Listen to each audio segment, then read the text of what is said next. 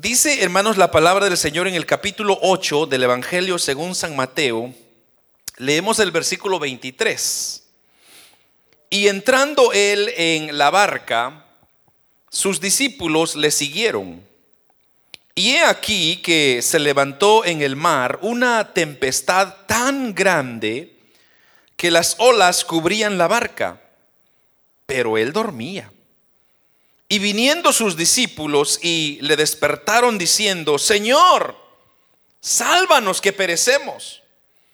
Y él les dijo, ¿por qué teméis, hombres de poca fe?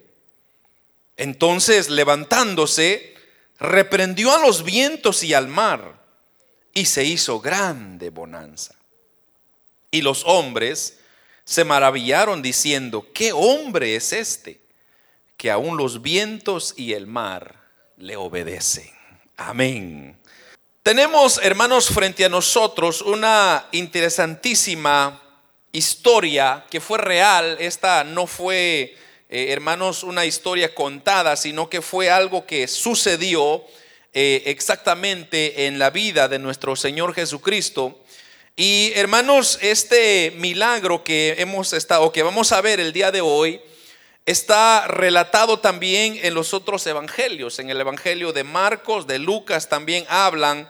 Y como que cada uno de ellos, eh, cada uno de esos pasajes contribuye, hermanos, unos cuantos detalles que vamos a estar viendo. Pero el Señor ponía en mi corazón, hermanos, este tema, Jesús calma cualquier tempestad. No sé si dicen amén a eso. Jesús calma cualquier tempestad.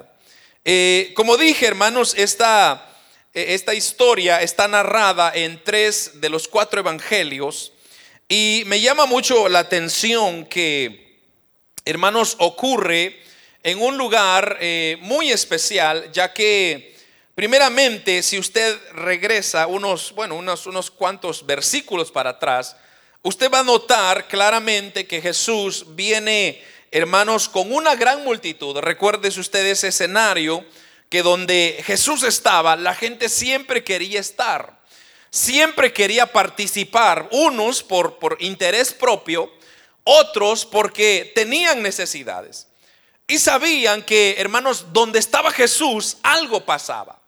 Donde Jesús iba, algo nuevo iba a acontecer. Entonces, habían personas que eran curiosas, habían personas que eran necesitadas y habían personas que verdaderamente seguían porque Cristo, hermanos, era el quien estaba obrando en esos grandes milagros que nunca jamás se habían visto. Entonces, en el capítulo 8, en el versículo 1, usted va a notar el primer, eh, el primer milagro que Jesús comienza, que Jesús sana a un leproso. Luego en el versículo 5, si no me equivoco, Jesús sana el siervo de un centurión. Y luego, hermanos, Jesús sana también la suegra de Pedro.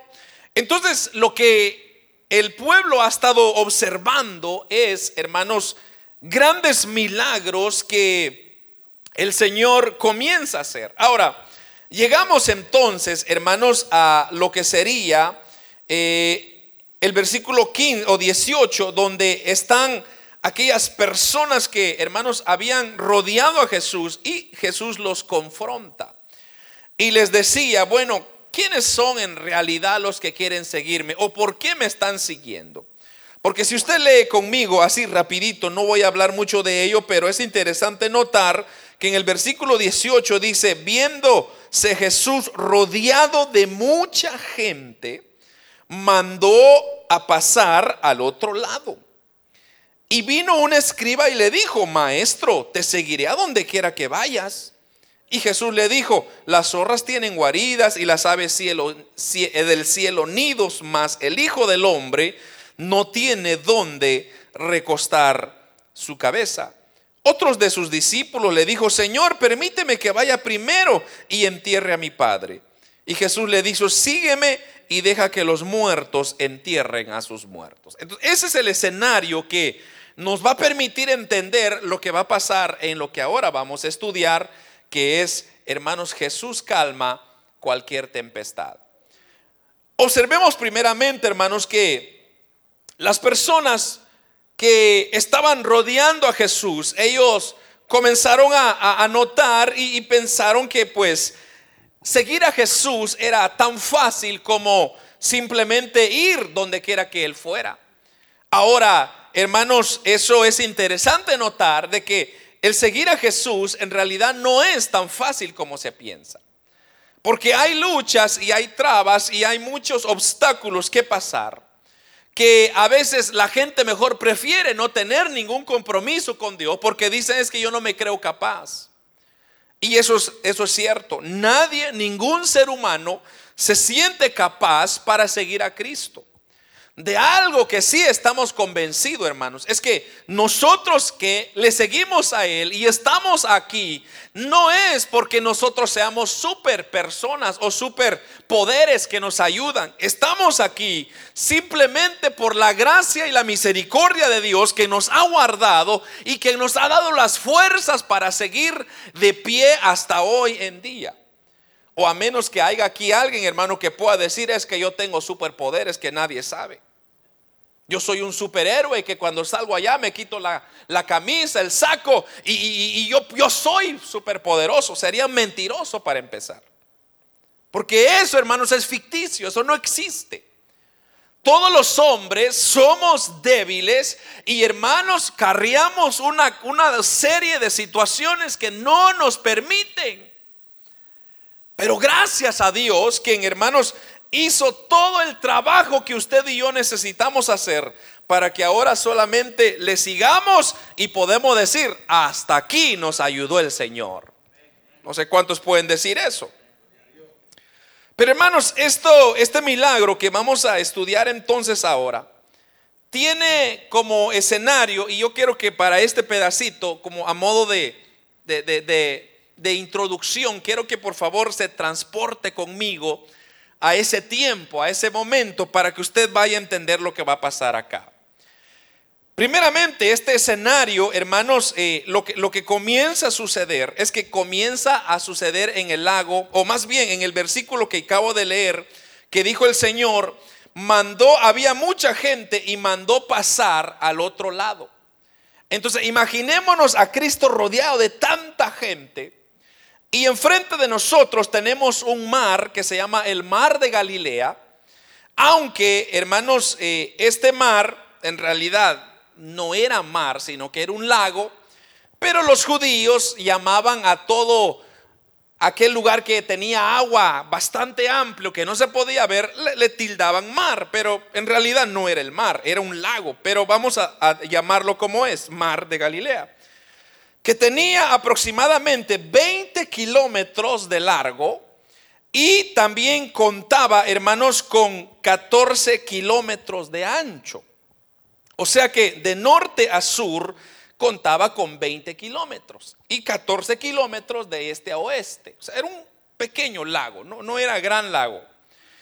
Lo curioso de esto, hermanos, es que realmente lo que sucede es que este lago estaba, o este mar, como, como lo dice la Biblia, estaba a 210 metros debajo del nivel del mar Mediterráneo.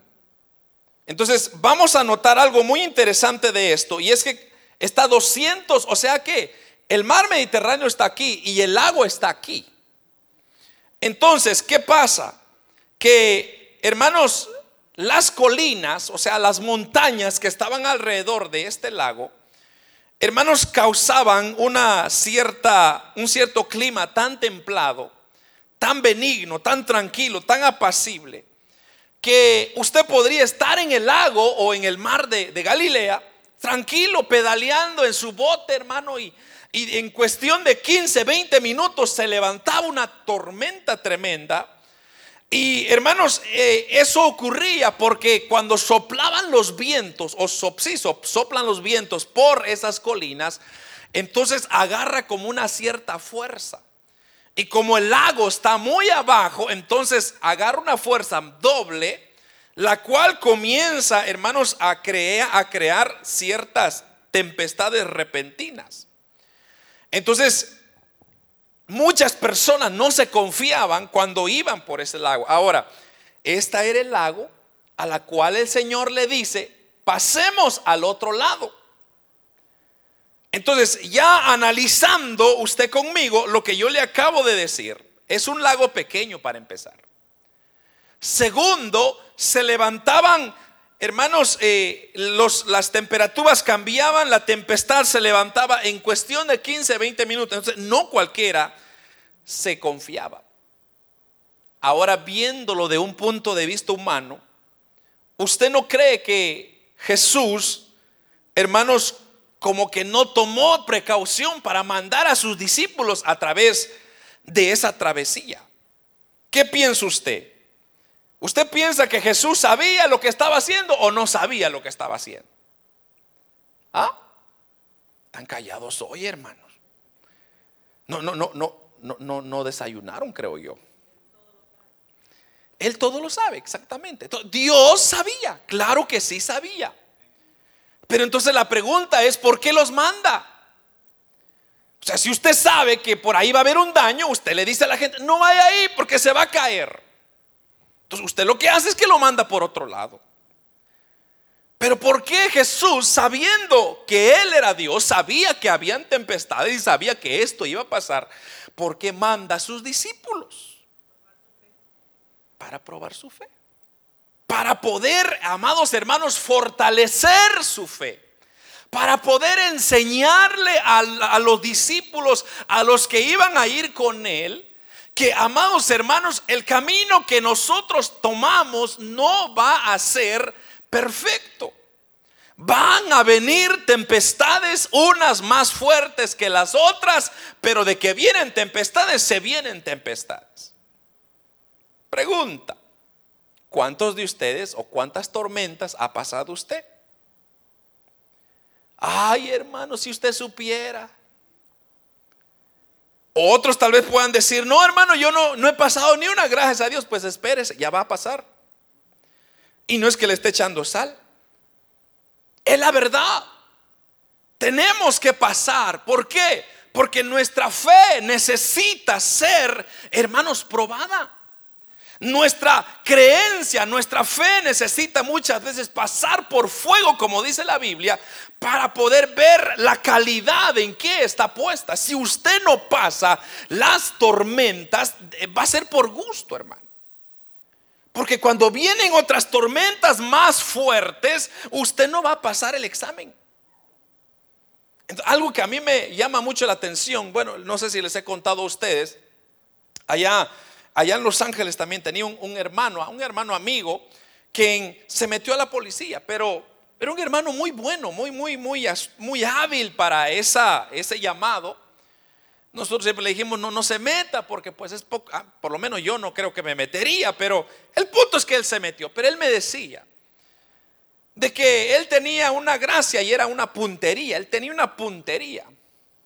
Entonces, cuando a él lo agarraron, le dijeron, tú, tú calificas para otra categoría, no, no vas a ser policía, vas a ser otra categoría, que ya le llaman el SWAT.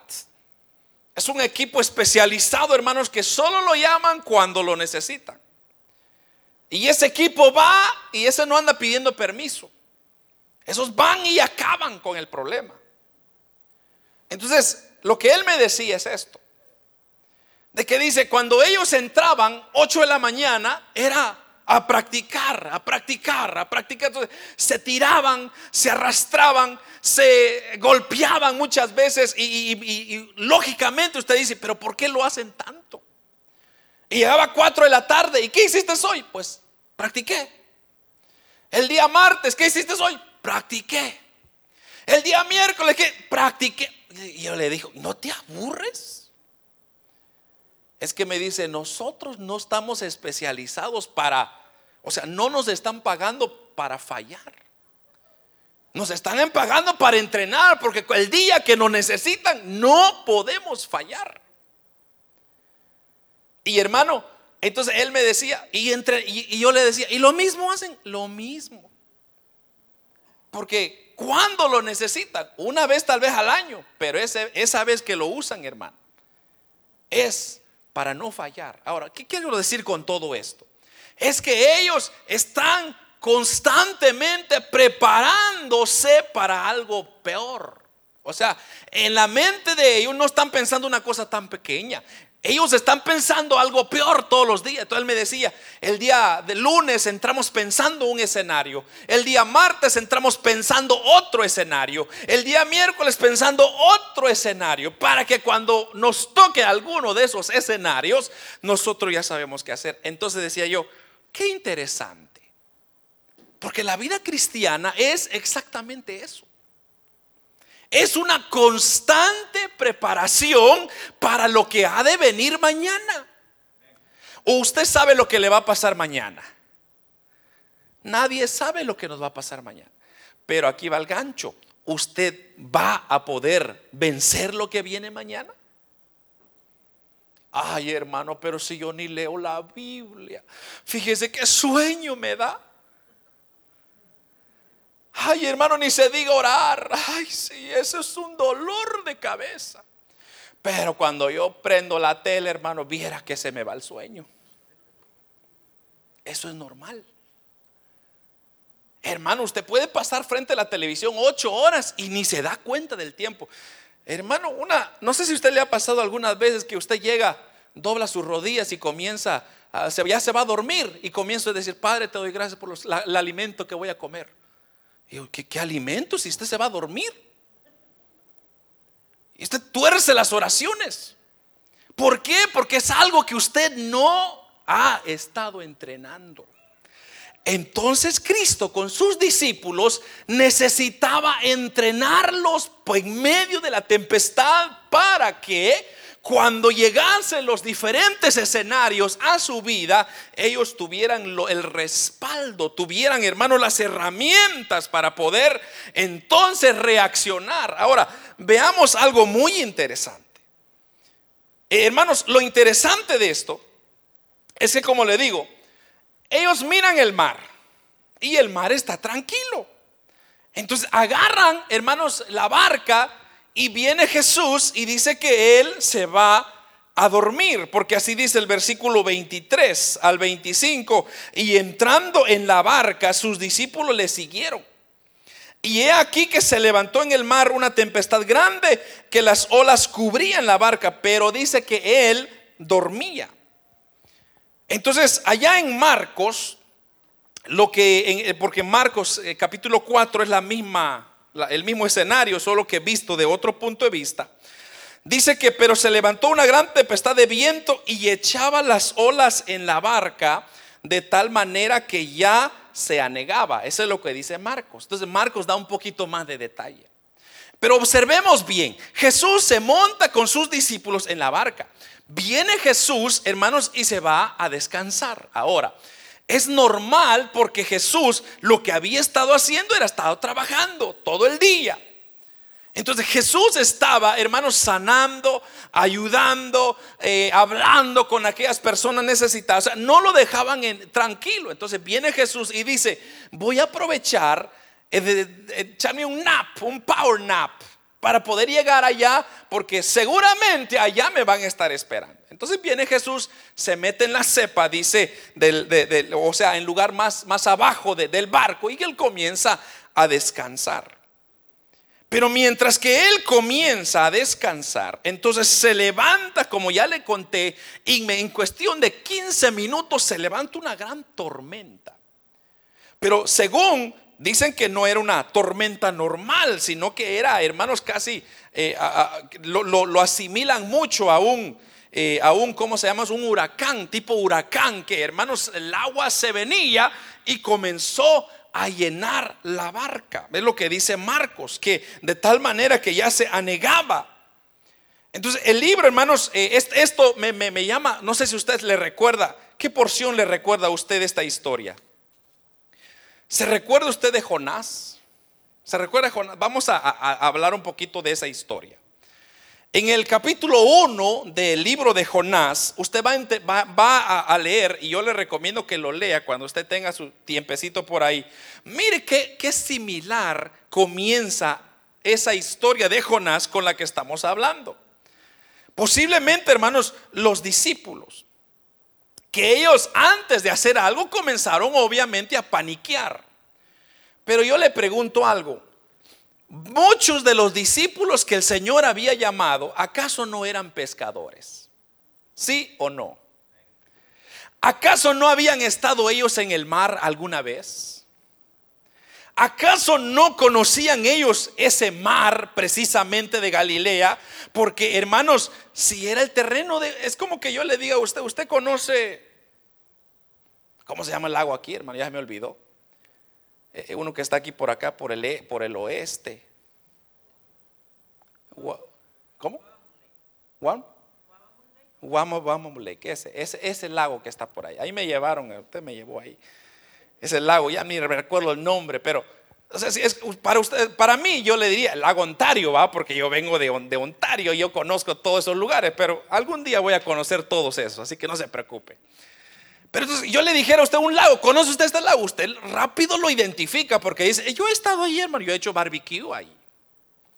Ahí han sido mis mejores momentos, hermano, cuando yo me he dado la, la gran comilona. Son momentos históricos para mí porque ahí aprovecho, hermano. Entonces, usted se va a recordar todos los detalles, usted se va a recordar, hermanos, las orillas, se va a recordar cómo el agua fluía, usted se va a recordar dónde están las entradas, usted se va a recordar dónde están todos los detalles porque usted ha estado ahí. El mar de Galilea para los discípulos era un mar súper conocidísimo. Entonces, cuando vienen ahora los discípulos, hermanos, ellos eran pescadores. Entonces, cuando comienzan a ver la tempestad que se venía enfrente de ellos, ellos comienzan a paniquear. Y como le digo, cuando hablamos similarmente, hermanos, allá con Jonás, lo que el Señor dice en el versículo 4 del capítulo 1, pero Jehová hizo levantar un gran viento en el mar. Y hubo en el mar una tempestad tan grande que se pensó que se partiría la nave. Y los marineros tuvieron miedo y cada uno clamaba a su Dios. Y echaron al mar los enseres, ya que, lo que todo lo que había en la nave, para descargarla de ellos. Pero Jonás había bajado al interior de la nave y se había echado a dormir. Mire qué parecido esto. Jonás estaba durmiendo, Jesús estaba durmiendo. Y aquellos hombres trabajaron para hacer volver la, nave a tierra, mas no pudieron, porque el mar se iba embraveciendo más y más contra ellos. O sea que ellos ya habían luchado. ¿Por qué? Porque era su naturaleza. Era, hermanos, lo de ellos era el agua, la pesca era controlar los barcos. ellos sabían, hermanos, que cuando iban a pescar se levantaban mareas, se levantaban tempestades. Entonces podemos decir que los discípulos ya estaban capacitados para eso. Pero ¿qué comienza a suceder acá? ¿Qué comienza a pasar acá? Primeramente, regresando, como dije, voy a estar regresando con Jonás y con esta porción porque hay mucha similitud pero podemos ver, hermanos, que los que estaban en el barco comenzaron a sacar el agua, quizá comenzaron a tirar las cosas pesadas para que no se hundiera. Entonces yo me imagino que los discípulos ya habían hecho lo mismo. Ahora no lo dice. No lo dice, pero se supone que ellos sabían todas esas técnicas. Entonces ellos comenzaron a sacar las cosas, comenzaron a ver de qué forma controlaban la nave. Ahora, aquí está lo interesante, hermano. Que muchas veces usted quiere controlar las cosas con su sabiduría, con su experiencia, con su conocimiento. Pero quiero decirle que todo eso que nosotros poseemos, amados hermanos, todo conocimiento, toda experiencia que nosotros poseemos, no va a valer en muchas ocasiones, en muchas situaciones, porque cada vez que usted se enfrenta a una tempestad, siempre traerá diferentes cosas que usted necesita aprender. O sea que usted nunca va a saber saberlo todo. Usted va a tener que ir aprendiendo constantemente. Así es la vida espiritual. Usted necesita ir aprendiendo cada día cómo adorar a Dios, cómo agradar a Dios, cómo caminar en santidad, cómo usar sus talentos que Dios ya le dio para el servicio de su obra. Pero nosotros necesitamos cada día, primeramente, depender de Dios. Si usted no depende de Dios y usted suelta a Dios en cualquier momento, pues en la siguiente tormenta usted se va a hundir. Así como los discípulos se iban a hundir, así como estas personas que estos marineros que estaban con Jonás, ellos pensaron que se iban a hundir. Ahora, repito, no era la primera vez que ellos estaban en el mar. Ellos constantemente, ese era su trabajo. Entonces cuando viene, hermanos, la tormenta encima, vienen los discípulos y comienzan a paniquear. Y comienzan a gritar. Y dijeron, Señor, sálvanos que perecemos. Marcos, el Evangelio de Marcos dice que ellos gritaban, Maestro, ¿no tienes cuidado que perecemos? Capítulo, versículo 38 del capítulo 4. Y en Lucas, el Evangelio de Lucas dice, maestro, maestro, que perecemos. Capítulo 8, versículo 24. Note usted que cada uno de ellos notó exactamente la actitud de cada discípulo. Los discípulos, hermanos, comenzaron a ponerse nerviosos porque ya no podían o se habían acabado todo su fuerza, su intelecto, su experiencia, ya no, ya no funcionaba. Entonces clamaron en ayuda a Jesús. De tal manera que ellos interrumpieron su sueño, su descanso. Ahora, curiosamente, hermanos, ocurría que los discípulos, hermanos, sabían que Jesús estaba con ellos, ¿sí o no? Pues claro, sí, ellos lo vieron que se montaron con él y Jesús le dijo, miren, ahí les encargo el barco, yo me voy a descansar un ratito. O sea, ellos sabían que con ellos estaba Jesús. Ahora, ¿acaso no habían estado en los, en los milagros que acá yo le, le describí al principio que Jesús había hecho? ¿Acaso no ellos habían sido testigos de eso?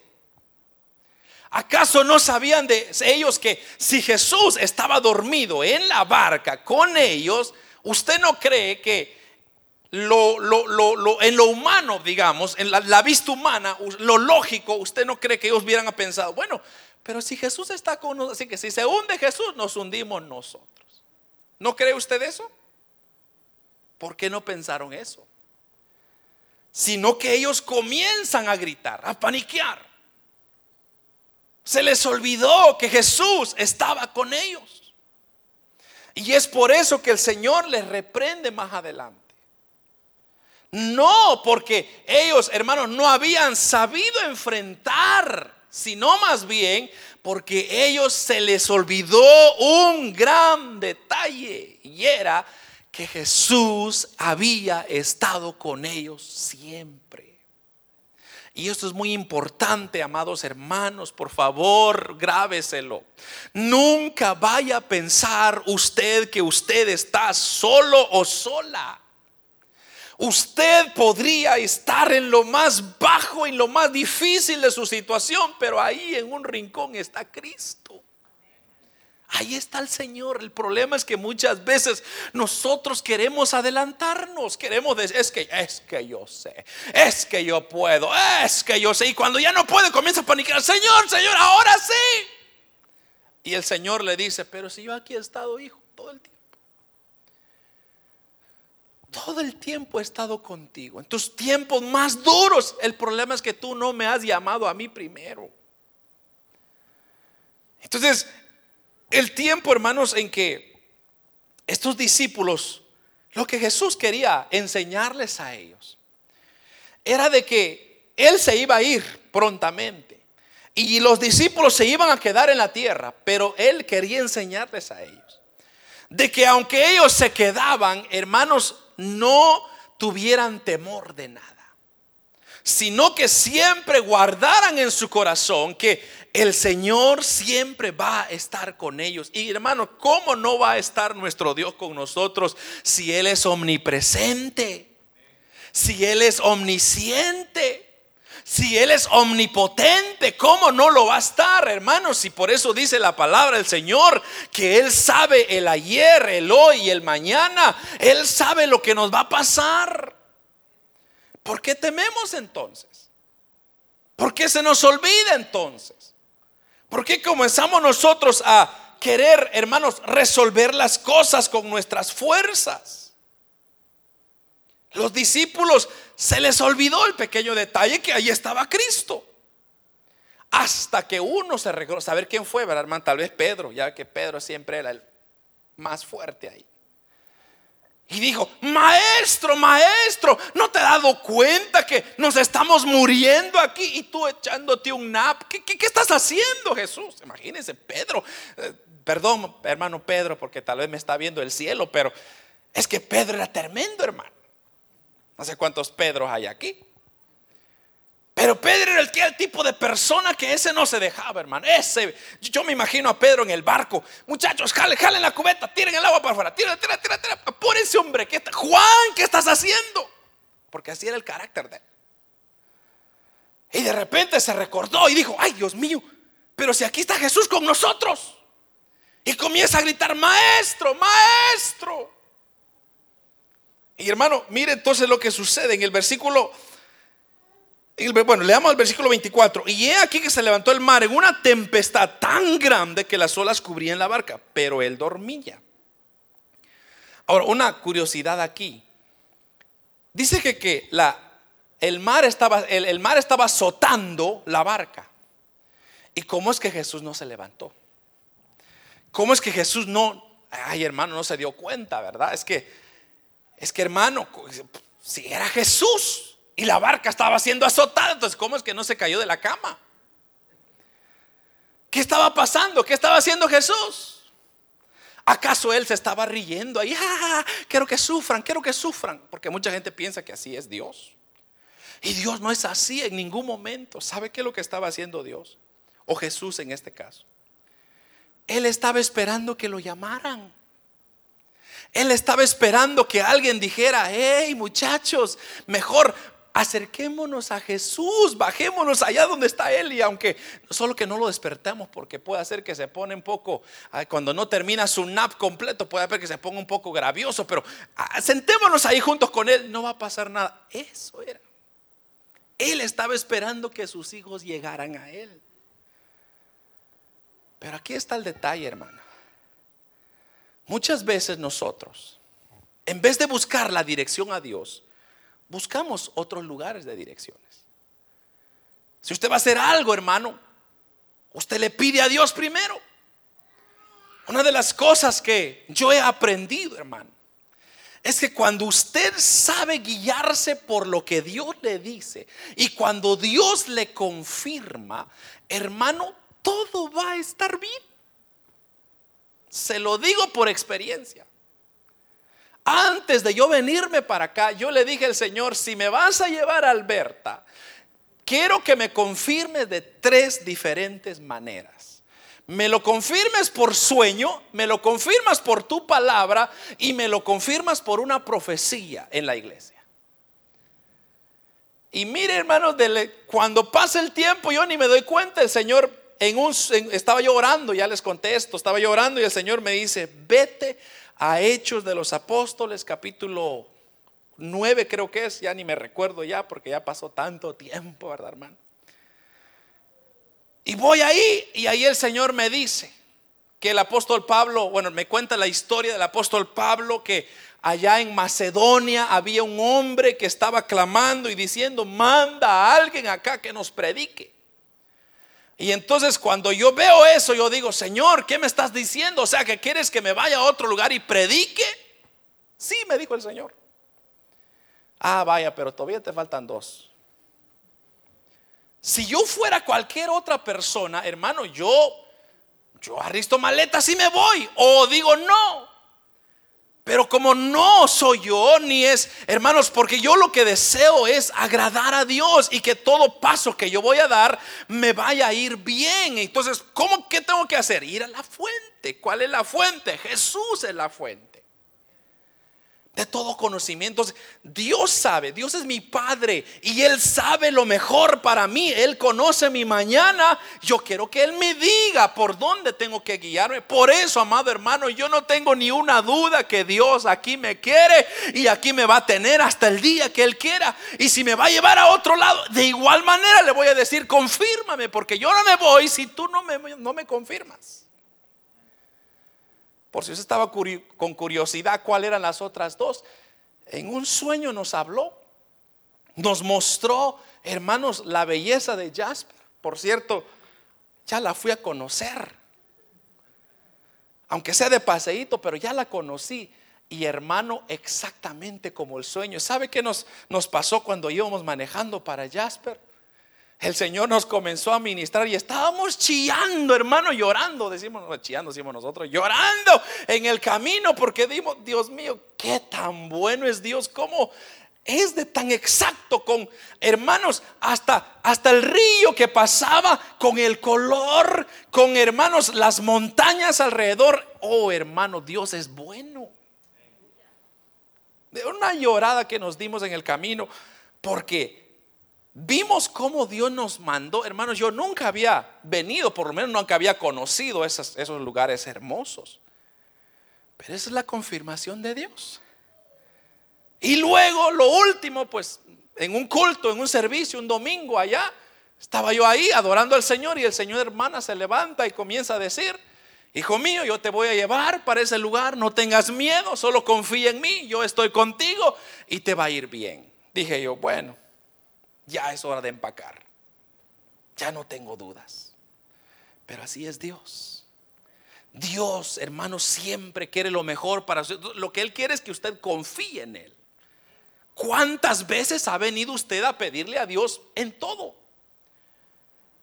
Yo siempre le he dicho a los jóvenes, le digo, hermanos jóvenes, ustedes que quieren casarse, vengan a Dios primero. Porque si usted va por la ovejita primero, usted no sabe lo que se está llevando. Aleluya.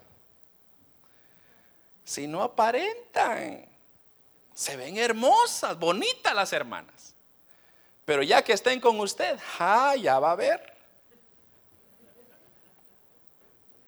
Pero cuando usted sabe en qué se está metiendo, Dios le dice, hijo, esta es para ti ella le va, Dios mismo se va a encargar de preparar a esa muchacha y preparar al muchacho. Y hermanos, los dos van a ser felices porque saben que confiaron de la misma fuente.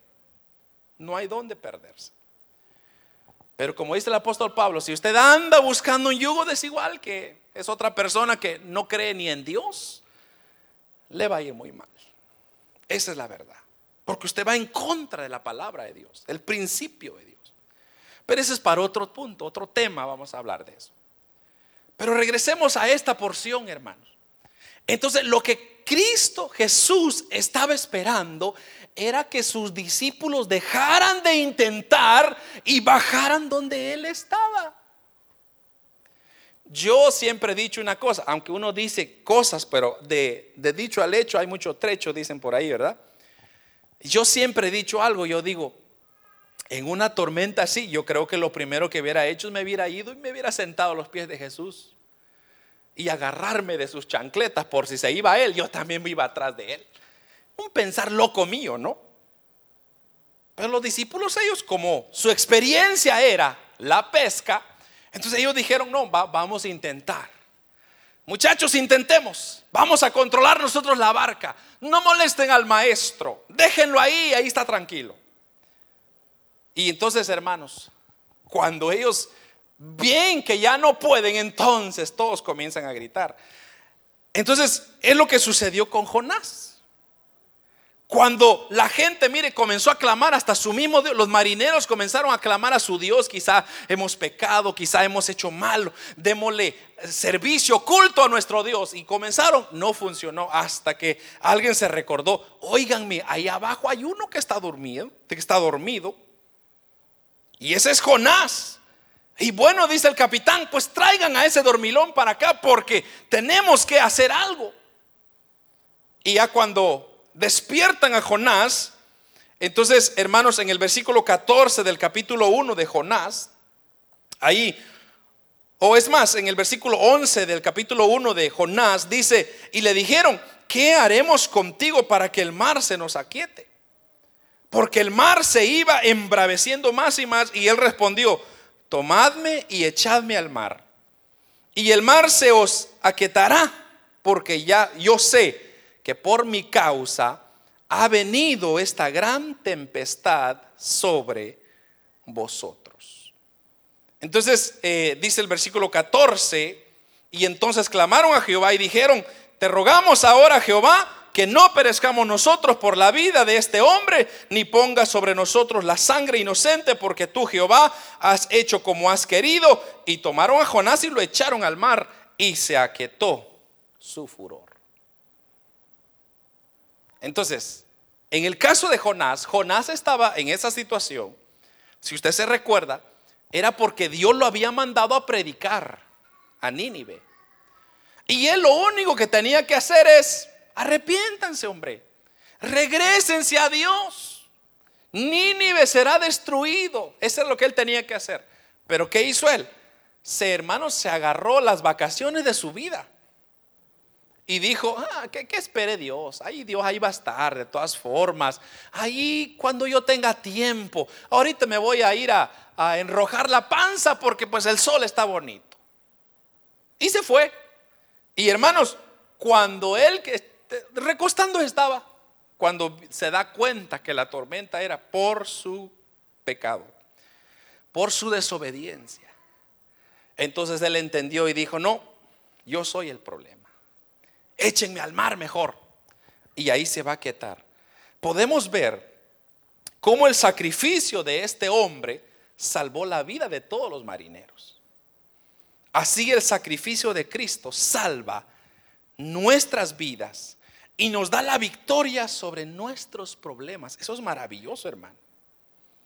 Entonces, volviendo a nuestra historia original, vemos a Jesús entonces despertado de su sueño y entonces, mire, lo primero que hace Jesús, no calma la tempestad. ¿Qué es lo que hace primero? Reprende la fe de ellos. Primero reprende la fe de ellos y les dice, ¿por qué teméis hombres de poca fe? Les dice, ¿por qué ustedes tienen miedo?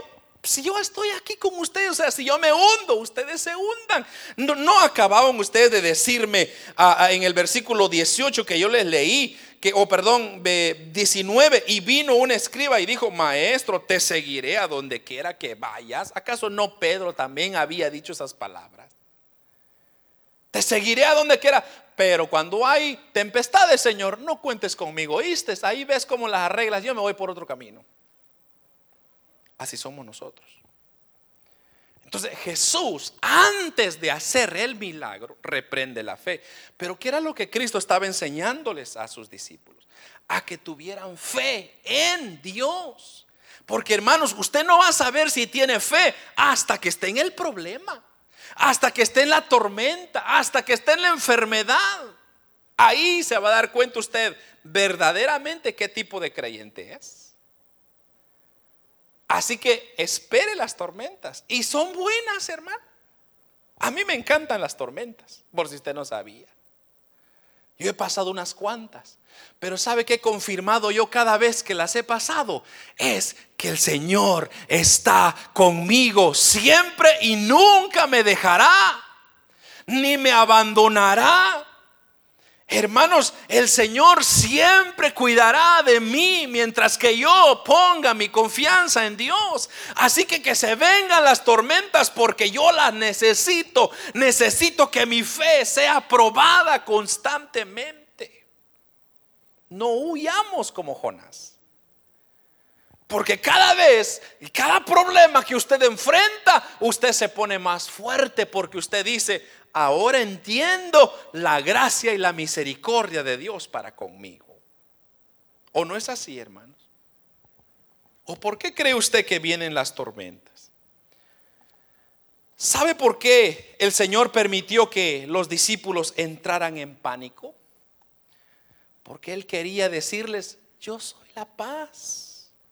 ¿Cómo les iba a decir Cristo, yo soy paz, si ellos no sabían que era tener pánico?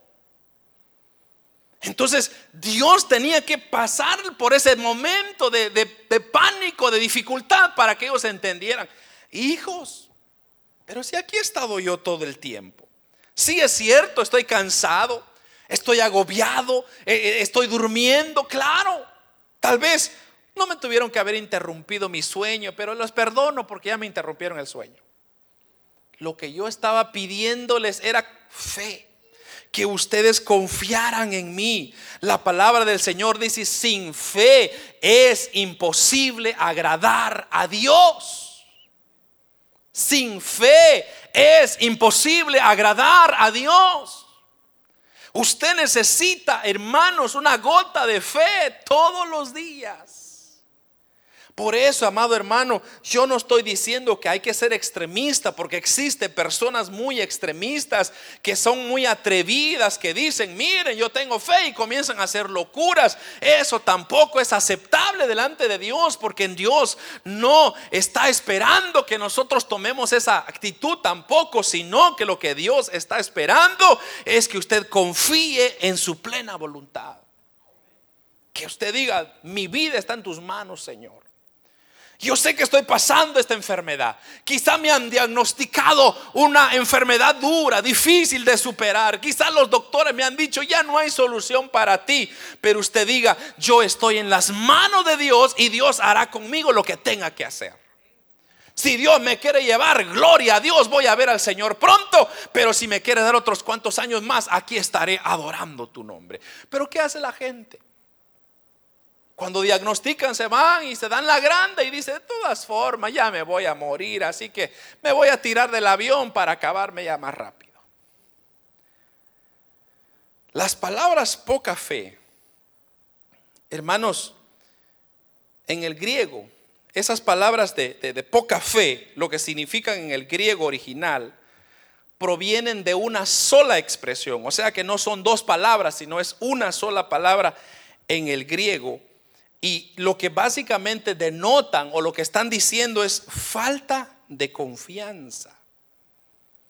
En otras palabras, lo que el Señor le estaba diciendo es cobardes. Esa es la traducción. Si quisiéramos traducirlo al español, esa palabra oligopisto se llama, un poco rara la pronunciación en, en griego, quiere decir cobardes. Esto muestra que la fe requiere valentía para confiar en Dios.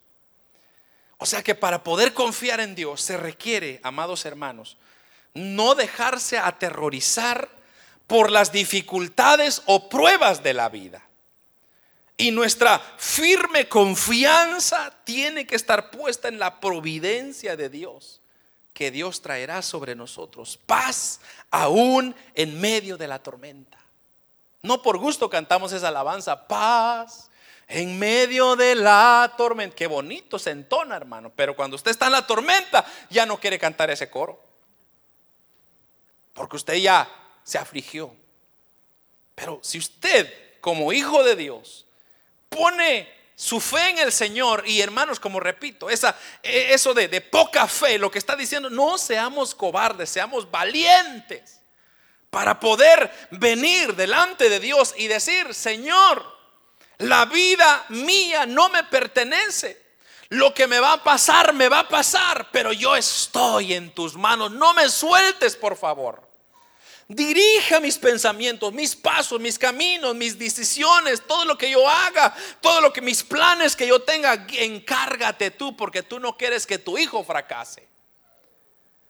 Me encanta lo que dice Isaías 43, 2. No sé si usted se recuerda de esa porción cuando dice, cuando pases por las aguas, yo estaré contigo. Y si por los ríos, no te anegarán. Cuando pases por el fuego, no te quemarás, ni llama arderá en ti. Isaías 43, 2. En el momento que Jesús reprendió, hermanos, a los vientos y el mar, entonces, ¿qué dice la Biblia? hubo una gran bonanza. A tal punto que los discípulos se maravillaron, hermano. Y cuando ellos se maravillaron, dijeron, ¿quién es este hombre? Que aún los vientos y el mar le obedecen. Oh hermano, esto es lo que, lo que se sabe, que es lo que el Señor me daba cuando yo estudiaba esta porción. Yo decía, Dios mío, qué difícil somos nosotros los seres humanos muchas veces. Porque nosotros decimos, oh, yo amo a Dios, hermano todo chévere, qué tranquilo está todo. Pero cuando vienen las tormentas, ¿dónde está Dios? Por culpa de Dios. Es que Dios. ¿Y dónde está pues el Dios chévere que usted decía decir? ¿Acaso Dios cambia? No, usted cambia. Pero Dios es el mismo de ayer, de hoy y para siempre. Y Él ha dicho su palabra que yo voy a estar contigo cuando pases por el fuego. Es porque Dios está diciendo que ahí va a estar Él. Y Él siempre está ahí. El que no está ahí es usted. Y yo. Porque fallamos en nuestra fe. Entonces, fíjese que me encantó una ilustración que alguien me dijo una vez, hace muchos años atrás. La iglesia del Señor, o sea, la iglesia que somos nosotros, somos como un barco en el mar. Usted y yo somos como barcos en el mar. Entonces, va a venir, hermanos, tormentas y se va a llenar nuestra barca de agua muchas veces. Pero usted tiene que hacer algo y usted tiene que procurar primeramente hacer la parte correspondiente suya que hermanos, cuando el pecado quiere entrar en la iglesia, y repito, la iglesia no me refiero a este cajón de cuatro paredes, porque hermano, hasta fea está, pero hermanos, aquí está el Señor, es lo que lo hace bello este lugar. Usted puede estar, hermano, en un lugar de piedras oscuro, pero si ahí está el Señor, ese lugar es maravilloso. Porque de qué sirve tener un lugar, un templo de lujo, de que, que el oro caiga aquí, hermano, y no está Dios? ¿De qué sirve? De nada sirve. Pero qué lindo es saber que nosotros somos templo y morada del Espíritu de Dios. O sea que nosotros somos la iglesia. Cuando venimos a este lugar, nos congregamos, hermanos, como iglesia del Señor. Entonces, pero qué triste es caminar en este mundo y no tener a Dios dentro de usted. Entonces, cuando el mar quiere tirarnos agua, que es una representación de pecado, el agua viene, hermanos, y acecha. El pecado viene y acecha. Lo que usted tiene que hacer es sacar el agua y tirarlo. Porque si no, se va a hundir y después va a quedar más peor que un mundano, uno que no cree en Dios. Entonces hay una responsabilidad. La responsabilidad mía es cuidar mi templo. Vamos, hay un tema que el Señor me ha dado que muy pronto lo voy a compartir con usted. Cuidemos nuestro templo, se llama el tema. Hermanos, usted y yo tenemos la responsabilidad de cuidarnos. Cuidar sus pensamientos, cuidar su vista, cuidar sus manos, cuidar sus pies, cuidar su corazón, cuidar para que, hermanos, su fe no no caiga, no no divague en el momento que lo necesite. O sea, eso es como que usted va no sé, un ejemplo, no sé ni por qué lo pienso, pero digamos que usted lo mandan a cortar un árbol. Y usted dice, ah, por aquí tengo una sierra que no le he usado tanto tiempo, pero voy a, voy a usarla. Y usted comienza a cortarla con una sierra sin filo, sin ganas. Y usted está queriendo cortar el árbol con esa sierra. Y se va a pasar una eternidad queriendo cortar. Pero si usted tuviera un poco más de vigor, más de, precaución, entonces usted dice, ya me mandaron a cortar un árbol, voy a conseguirme la sierra más preparada, le voy a echar gas, porque la idea aquí es no tardarme tanto, es cortar, meterle machete y el árbol se cae. Esa persona se llama diligencia, esa persona está constantemente activa pensando de qué forma voy a agradar a Dios el creyente tiene esa misma responsabilidad. No, hermanos, confiar. ya, ya me congregué domingo, ahora hasta el otro domingo, hermanos, voy a ver cómo me ayuda el Señor. No, aunque yo sé que a veces hay ocupaciones y no se puede venir, yo lo entiendo perfectamente, pero su fe, amado hermano, no deje que se apague, no deje que el mundo lo llene de tantas cosas, no usted pelee su batalla, aunque llegue el domingo, usted viene, aquí estoy, hermano, con fe, seguimos adelante, aleluya. ¿Dónde está el diablo para desgreñarme con él? Porque aquí estoy, hermano. No que a veces cuando viene el diablo salen huyendo todos. Hay que tenerle miedo, hermano. Satanás ya lo venció. Cristo ya lo venció a Satanás en la cruz del Calvario. Él está vencido. Pero ¿sabe de dónde trabaja Satanás? En la duda. Porque le mete duda y le dice, mira lo que hiciste ayer. Mira las palabras que dijiste. Mira tus pensamientos sucios. Y lo acosa a usted y lo, lo apaga. Pero cuando usted no tiene nada, hermano, usted dice, en el nombre de Jesús de Nazaret te reprendo, Satanás. Y Satanás se tiene que ir. ¿Por qué? Porque no es en su fuerza, no es en su capacidad. Está en el nombre del Señor. Y como el Señor está con usted, no pasa nada. Por eso, hermanos, los discípulos, el Señor lo que quería decirles a ellos es, hijos, van a haber tempestades muy fuertes, otras no van a haber. Pero cuando las hay, asegúrense de venir a mí primero. Y entonces dice la Biblia, y cuando el versículo, sí, parte del versículo, bueno, sí, el versículo 27 o perdón, la última parte del versículo 26, entonces levantándose, reprendió a los vientos y al mar y se hizo una paz, hermano, increíble. Una, una paz maravillosa. Esa es la paz que Cristo nos da. Entonces, no pierda la paz. Oh, hermano, mire, se vienen, están diciendo que se van a venir peores peores virus que ya se están levantando y que el mundo se está acabando y ahora está temblando. No tema, hermano. Solo confíe en el Señor. Todo va a estar bien.